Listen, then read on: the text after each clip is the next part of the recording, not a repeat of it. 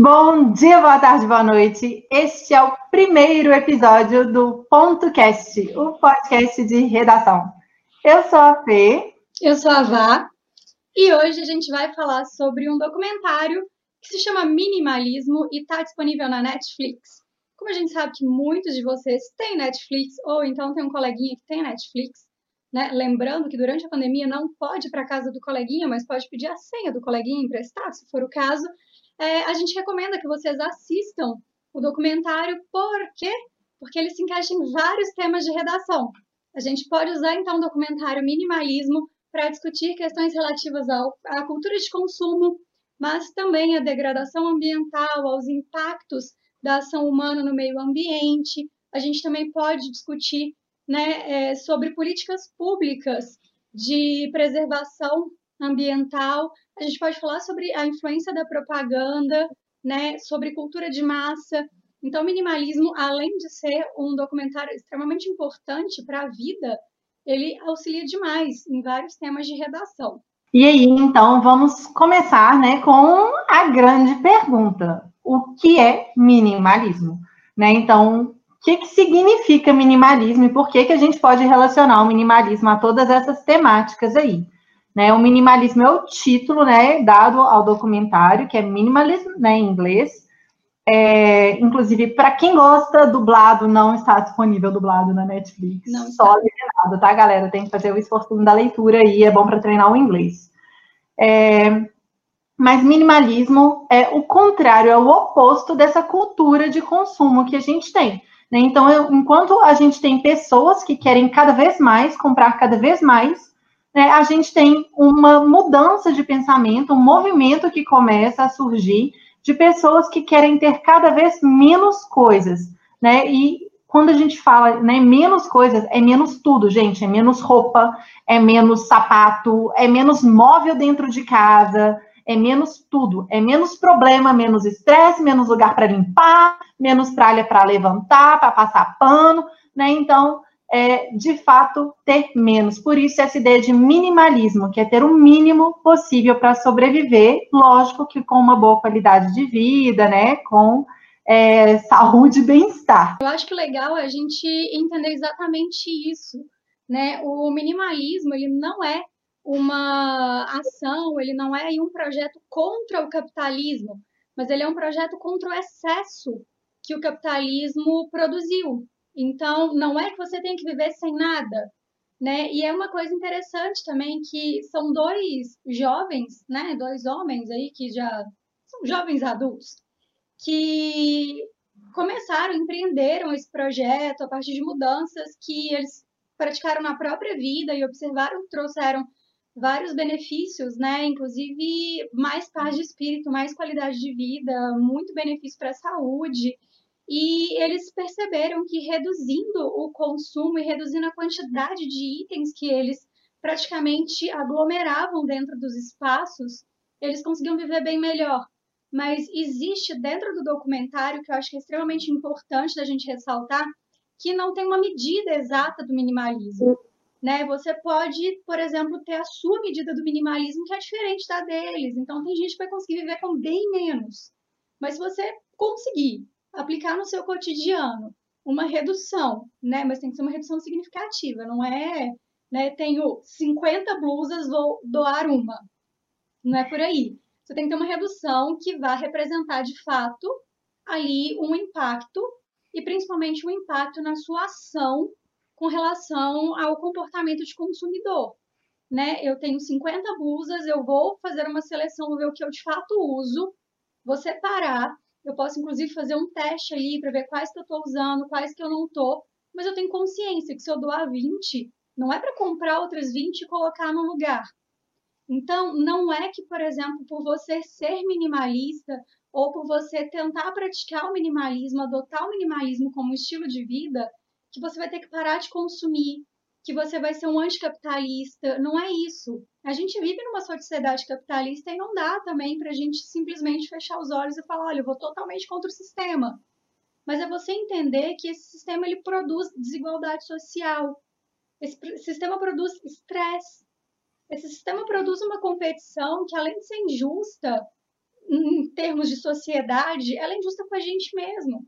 Porque ela faz a gente ficar doente para poder acumular cada vez mais itens que não vão auxiliar na nossa qualidade de vida.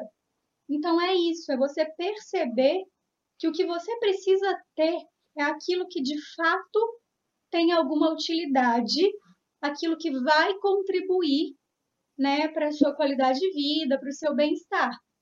Agora, se você tem né, um jogo ali na cozinha de, sei lá, 12 pratos, mas você percebe que já tem dois, três anos que o máximo de visita que você recebe são mais três pessoas.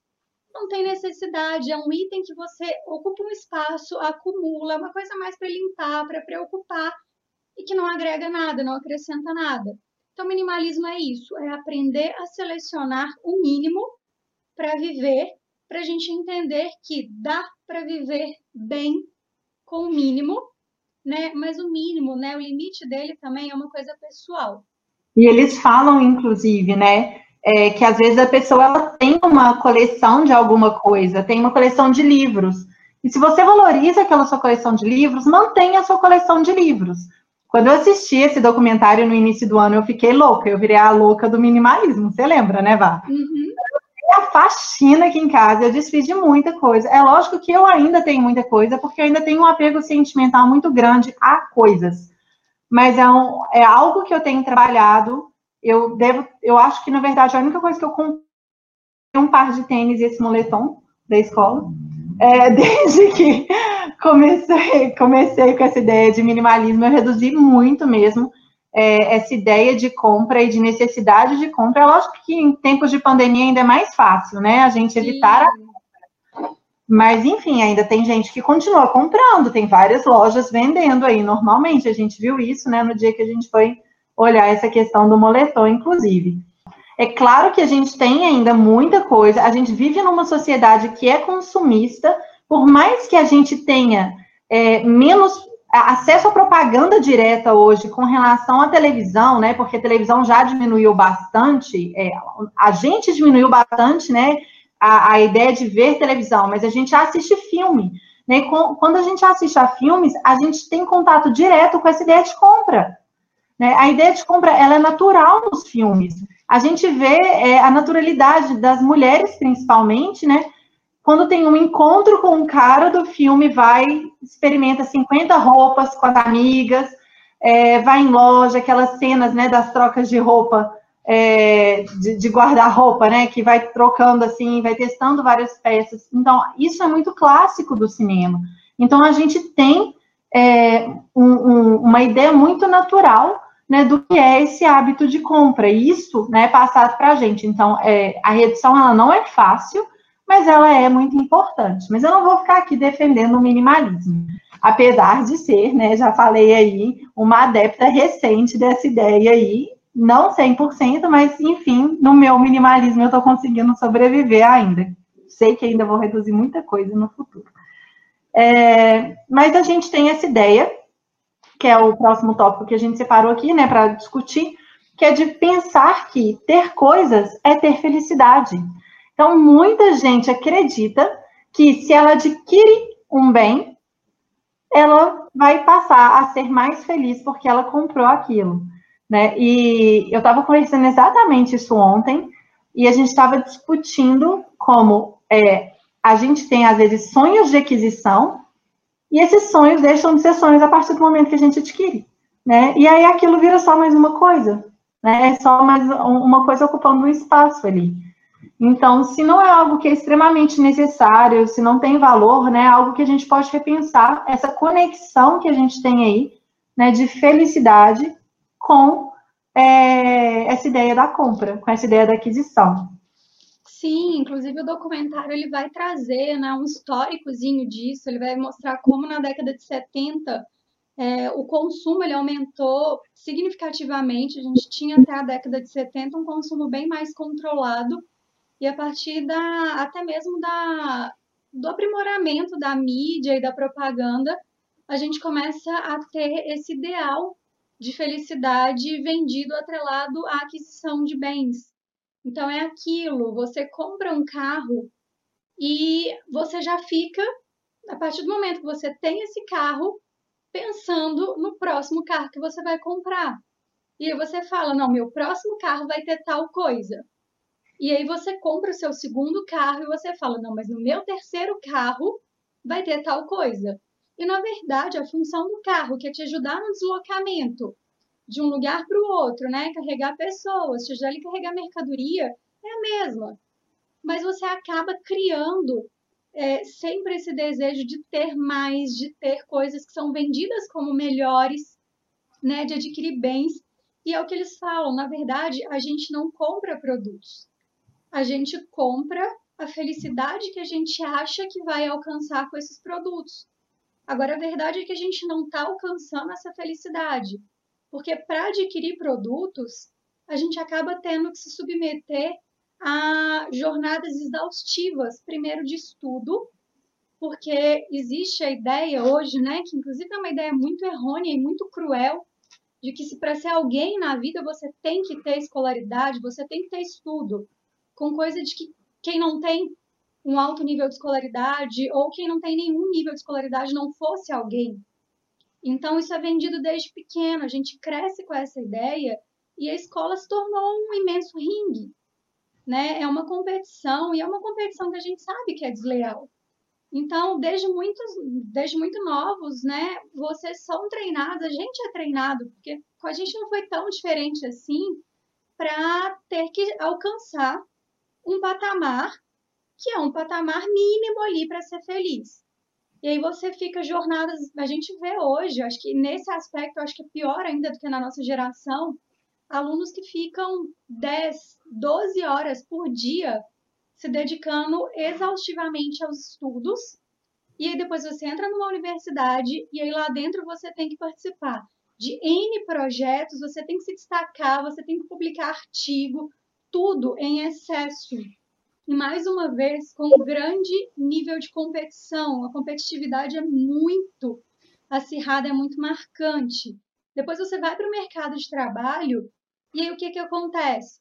Você trabalha, ok, né? São oito horas por dia, mas daí a pouco vem alguém que, pelo mesmo salário que você recebe, está disposto a trabalhar 10 horas.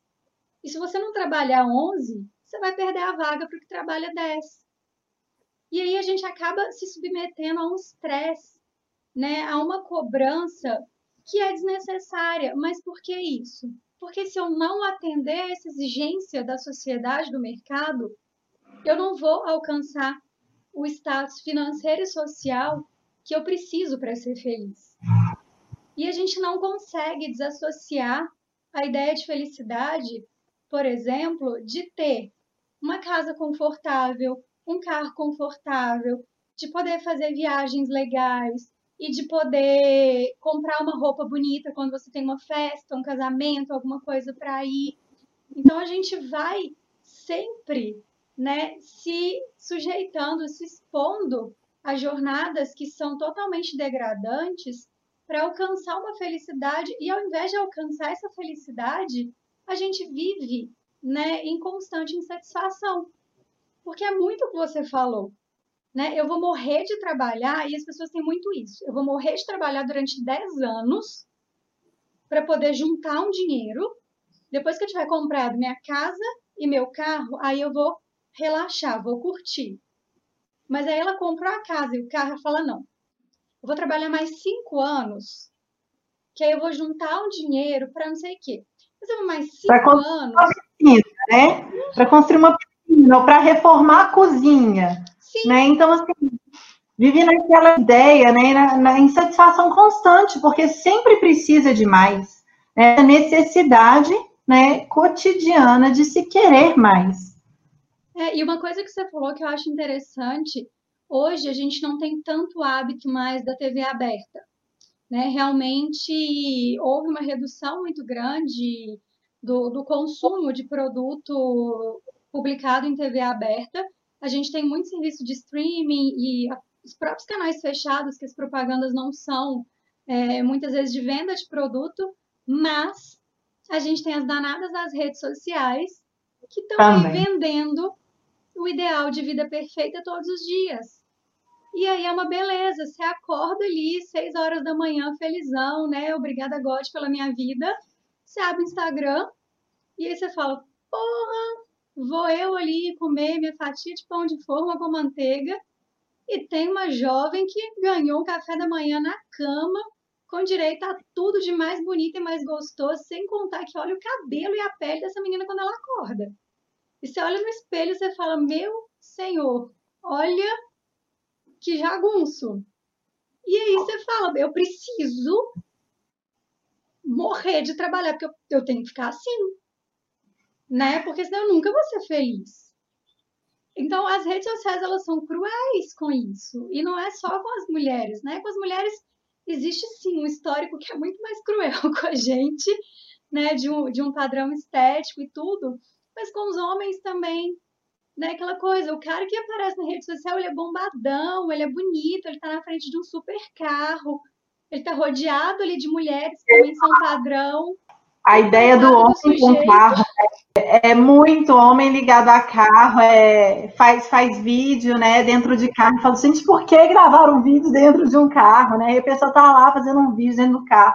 Então, assim, eu não consigo definir pelo banco do carro que está aparecendo atrás da pessoa que carro que é que a pessoa tem, mas pode ser que algum homem consiga definir isso, né? Mas são essas ideias, né, esses estereótipos, e que a gente fica, às vezes, né, nossa, eu preciso ter aquilo, como que eu faço, né? Que, que shampoo que ela usa, que creme que ela usa, né? Onde que ela vai que ela consegue tomar esse café maravilhoso? E já vai fazendo a venda dos lugares né? Você vê aquilo, você fala, nossa, que bebida é essa? Que drink que é esse? Onde que eu consumo isso?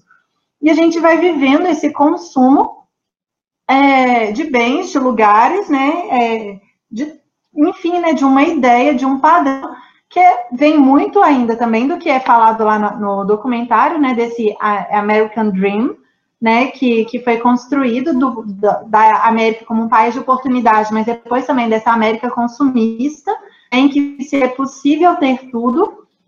Então, a gente tem é, todo esse ideal aí, né, construído dentro desse, dessa ideia americana, né, do, dessa cultura, né, do, que vem desse capitalismo americano muito agressivo, mas que a gente pegou ele aqui no Brasil, às vezes eu fico duvidando até de forma igual ou até mais elevada.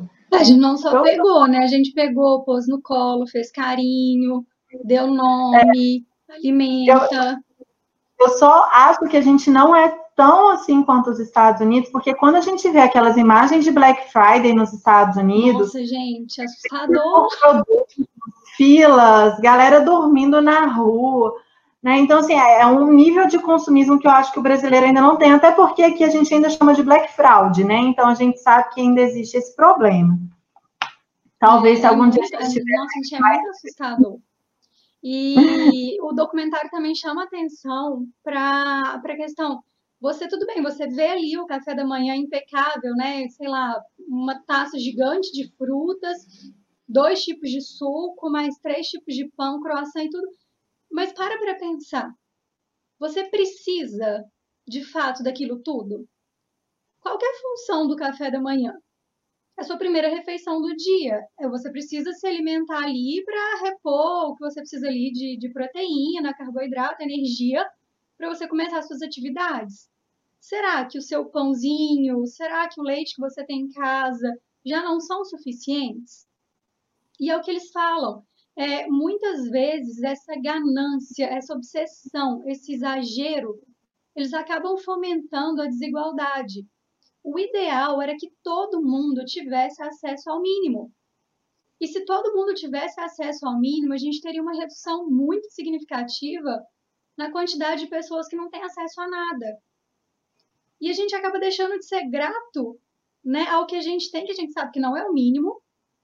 A gente está longe de ter o mínimo porque a gente tem tudo com muito conforto e a gente deixa de ser grato e deixa de aproveitar. Quando eu falo ser grato, é de aproveitar, de curtir aquilo que você tem, porque o do outro parece melhor. É a famosa grama do vizinho parece mais verde. Né? Uhum. E aí, já passando para o terceiro tópico nosso, que é a questão da mal ocupação espacial, que é também uma situação que eles tratam no documentário, que eu acho extremamente interessante eles fazem uma comparação, né? Lógico que o contexto é o contexto dos Estados Unidos, é, que as pessoas elas têm casas às vezes até três vezes maiores do que na década de 50 para famílias menores, porque a tendência hoje né, é reduzir aí o índice de natalidade, as famílias têm menos filhos e as famílias ocupam aproximadamente 40% do espaço da casa. Então, é você ter uma casa gigante em que você usa só 40% do espaço. O restante é ocupado com móvel, com item de decoração, sabe? E para que isso? E se não bastasse isso, né, uma coisa que é muito cultural nos Estados Unidos, aqui menos, as pessoas ainda alugam espaços para poder colocar aquilo que não está cabendo dentro de casa. E aí existe um movimento lá que é um movimento para tentar morar em espaços menores possível. E aí mostra dois casos de pessoas que moravam em apartamentos maiores e tudo, e optaram pra, é, por mudar para mini casas. Gente, é muito sensacional, você tem que assistir. Porque quando você olha do lado de fora, você fala, sem chance. Impossível, isso é uma casa de boneca, impossível que alguém more nessa casa. Nossa, é muito, é muito pequeno, muito pequeno. Mas aí quando você vai ver, gente, qual é a função de uma casa também? É te dar uma segurança você ter ali dentro um espaço que você possa preparar o seu alimento, você ter um banheiro, você possa tomar banho e fazer suas necessidades, você ter um quarto com uma cama que você possa dormir e uma mesa para fazer as refeições. As casas têm tudo isso. O que, que elas não têm? Elas não têm uma sala de jantar decorativa, elas não têm uma sala de televisão que muitas vezes é decorativa, ela não tem uma quadra, ela não tem o excesso. Então, assim, é possível? É. Mostra alguns exemplos também, né, Fê, de apartamentos adaptados para um mesmo espaço ser multifuncional. É uma ideia super legal, é você aproveitar melhor o espaço. Porque se você consegue né, fazer um melhor uso de um espaço pequeno, isso também é ter noção de coletividade. É você entender que a sua existência não é melhor do que a existência do outro e não tem nada que justifique você precisar ocupar um espaço imenso enquanto tem gente que não tem um lugar para ocupar. Então, o minimalismo ele também é sobre consciência social, ele também é sobre vivência coletiva. Então, é lógico, ah, eu tenho uma família de cinco, seis pessoas, é inviável que a gente more numa casa tão pequena ok, é aquilo que eles falam, o minimalismo, a medida dele é adaptável. Mas às vezes você precisa, né, numa casa de, de cinco pessoas, você precisa ter duas mesas de jantar enormes. Você precisa ter quatro aparelhos de jantar. Você precisa ter um monte de sofá. Às vezes tem dois, três cômodos na casa que não são usados. Tem um monte de casa que tem um banheirinho decorativo, né? Que é o famoso lavabo, que é usado quando vai visita. Visita vai duas vezes por ano. Que nojo, que problema é esse da visita usar o seu banheiro? Eu não entendo. Sabe? Que resistência é essa de permitir que uma pessoa que você convidou para entrar na sua casa, porque acho que se você convida uma pessoa para entrar na sua casa, você tem um mínimo de confiança nela e você não pode deixar a pessoa usar seu banheiro. Então, assim, eu acho que isso é muito legal porque mostra, de certa forma, também essa questão humana, que é de achar que tem mais direito que o outro, né? Que vai totalmente contra os direitos humanos. Quer passar para o nosso quarto item? Gente... Isso, e aí a gente vai para o quarto tópico, que é falar sobre a questão ambiental ainda. Né? Então, quando a gente tem muito, é, quando a gente tem é, esse excesso, a gente tem vários impactos ambientais que isso pode gerar. Então, a gente tem desde o impacto, é, quando a gente pensa na matéria-prima para produzir aquele produto, né, seja roupa, seja móvel, seja é, eletrônicos. Então, a gente tem todo, é, todo toda matéria-prima que é usada, um desmatamento, né, um, às vezes é, uma mineração, né, Então vai precisar, inclusive aqui a gente está vivendo agora. Não sei se você viu, Vá, tá rolando um, um abaixo assinado para não aumentarem a área de exploração. Eu esqueci aonde agora, depois verificarei. Uhum. É, mas para a mineração. Então, assim, a gente tem toda essa questão ainda da mineração, né, de como isso destrói o solo, destrói né, as regiões e tudo. Então, a gente tem desde a parte né, da extração da matéria-prima até né, a questão do lixo, né? Então, tudo isso gera impacto. E ainda tem a questão da produção, né? A produção também gera poluição. É, então, a gente tem toda essa questão. Não é bem, bem, é, como que fala? Não é jogado fora da forma correta, né? Porque é o descarte. Descartado, né? O descarte é, é feito de forma errônea.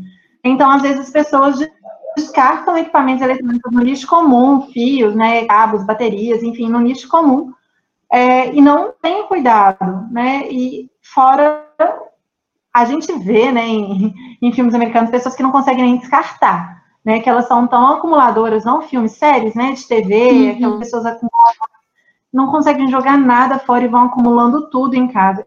Eu sou uma acumuladora, e eu estou melhorando muito isso, nessa minha ideia de minimalismo, e não sou o nível de acumuladora do, dessas, dessas pessoas. Acumuladores desses... compulsivos. É. Mas, enfim, é, tem, a gente tem vários impactos que isso gera, né? E a gente não para para pensar né, em vários momentos nessa pegada, né? Que a gente deixa, que a gente imprime né, no planeta, quando é, a gente está consumindo algo. A gente não para para pensar em todo o processo, né? Que para você estar tá vestindo essa peça de roupa hoje, né? é, qual foi o processo de, de, de, fabricação, né? Mas desde a saída da, da, da matéria-prima até essa roupa estar tá aí no seu corpo. Tem transporte, né? Tem muita coisa envolvida nisso. É, então, a questão do impacto ambiental, ela precisa ser considerada. É, é algo né, que a gente, não, a gente não consegue simplesmente viver sem, a gente precisa né, do meio ambiente para conseguir ter uma vida com saúde, né? Pensar aqui na questão é, do, do, oxigênio, né? Da questão da poluição, questão de asma, né? Das, das, doenças respiratórias que hoje a gente já tem e que são agravadas por causa da poluição, bronquites, né? Então a gente já tem algumas questões que a gente já vivencia, fora a questão de calor, né? E mudanças, mudanças climáticas, elevação da temperatura da Terra, a gente tem elevação do nível do mar, enfim, várias questões, tudo está dentro desse processo de produção, né, sem pensar em reciclagem, sem pensar em reaproveitamento, comprando sempre novo ao invés de comprar. Tudo isso é, é algo que a gente precisa refletir. É, o, a questão do impacto ambiental, né, é legal que o documentário ele traz também a questão do enquanto a gente não conseguir adotar hábitos minimalistas, né? E é lógico, o documentário ele vai trazendo o minimalismo como uma possibilidade de solução de alguns problemas, né? Não é exatamente uma ode ao minimalismo, mas é a apresentação do minimalismo como uma possível solução. Mas enquanto a gente não conseguir ter uma redução significativa no consumo e, obviamente, aquilo que é consumido né, principalmente na, na frequência que a gente consome hoje e também descarta, aquilo vira lixo. Então, reduzir o consumo significa também reduzir a quantidade de itens que vão para o lixo e automaticamente é, acelerar o processo de preservação ambiental. É, enquanto não houver essa mudança de atitude, enquanto a gente não reduzir esse consumo, a gente não vai conseguir diminuir o impacto que a gente está causando no meio ambiente. E aí eu sempre lembro do Hans Jonas, né, com o princípio responsabilidade, que é muito o que ele fala. A gente tem responsabilidade sim sobre a qualidade de vida das gerações futuras. Quem vai determinar a qualidade de vida das gerações futuras somos nós. A gente já está pagando um preço muito alto pelo que fizeram. Vejam, é desde a década de 70 que começa a ter esse crescente no consumo. A gente está em 2020 e a gente está pagando caro por isso. E a gente vai ficar lamentando e vai falar: ah, mas fizeram comigo, eu vou fazer também. Sabe? Isso é o cúmulo do egoísmo. Isso é muita uhum. babaquice. A gente vai lá no Bauman, né? O Bauman ia cutucar a gente e falar: para com isso. Mas o que o Ron Jonas fala é: você tem que entender que a responsabilidade é sua. E se você não fizer hoje, no presente, se você não tiver uma mudança de atitude, e se você não fizer uma movimentação para que gerações futuras possam ter qualidade de vida ou possam, inclusive, viver, não vai ter jeito, não tem como manter a vida, não tem manutenção de vida no futuro se não houver um movimento no presente.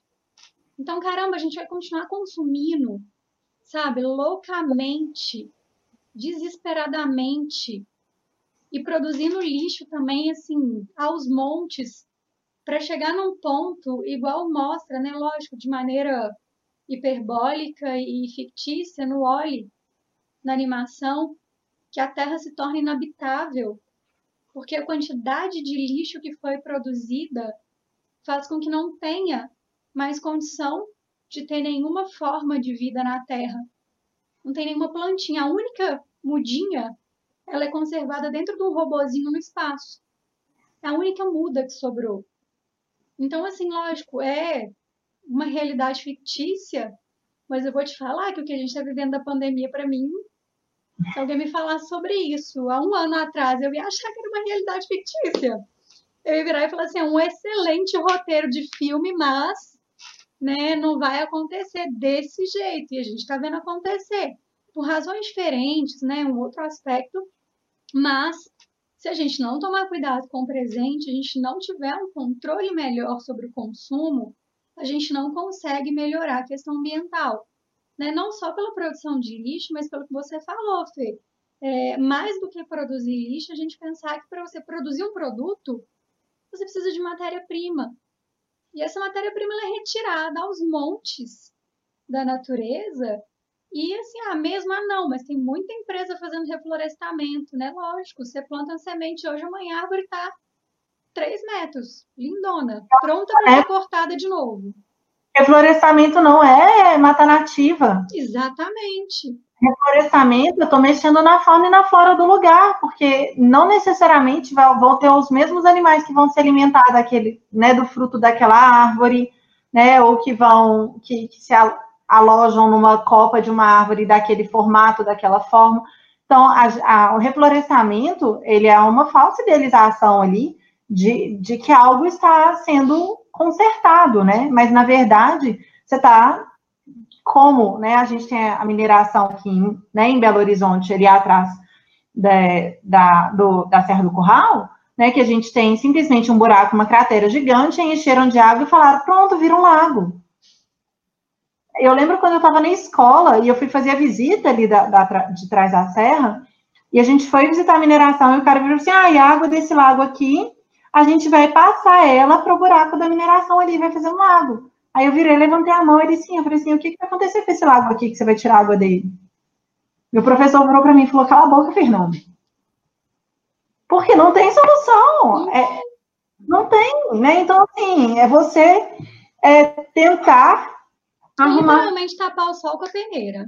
Exatamente. Arrumar formas que não são ideais, que não são. Não, não é você simplesmente manter né, aquele meio ambiente ali daquela região é, para poder continuar com qualidade de vida, né? Eu falei várias consequências aí, mas todas essas consequências afetam tudo, afeta a nossa vida humana, mas afeta a vida animal, né? Então a gente é, aumentar o nível do mar, não é só aumentar o nível do mar, eu estou mexendo na temperatura da água eu vou mexer com a vida marinha. Então, é muita coisa que está envolvida nisso. Né? O descarte incorreto dos elementos, né? Poluição do solo, lençol freático, animais de novo, a gente, né? Principalmente é, população mais pobre, que às vezes não vai ter água canalizada, tratada, que vai, às vezes, é, se alimentar de um peixe que estava nessa água que foi poluída. Então, tem muita coisa envolvida dentro disso. É, a gente tem muito, muitos fatores é, que a gente não para para pensar tanto no momento que a gente está simplesmente adquirindo um objeto. Né? Então, essa ideia de aquisição, né, ela vai muito além é, de simplesmente é, passar meu cartão de crédito né, na maquininha ali na loja, ou, ou, digitar o número dele na internet agora, né? Então, é, é muito mais do que isso. E a gente tem, né, algumas soluções por aí. Então, lógico, minimalismo, né? Ele vem, ele, tra ele traz essa ideia já de ter o um mínimo ali, mas a gente tem também algumas outras ideias, né? Igual o projeto 3, 333, que eu acho que a Vá já tentou ser uma adepta dele. Já. Não sei se é. Já, já tentei.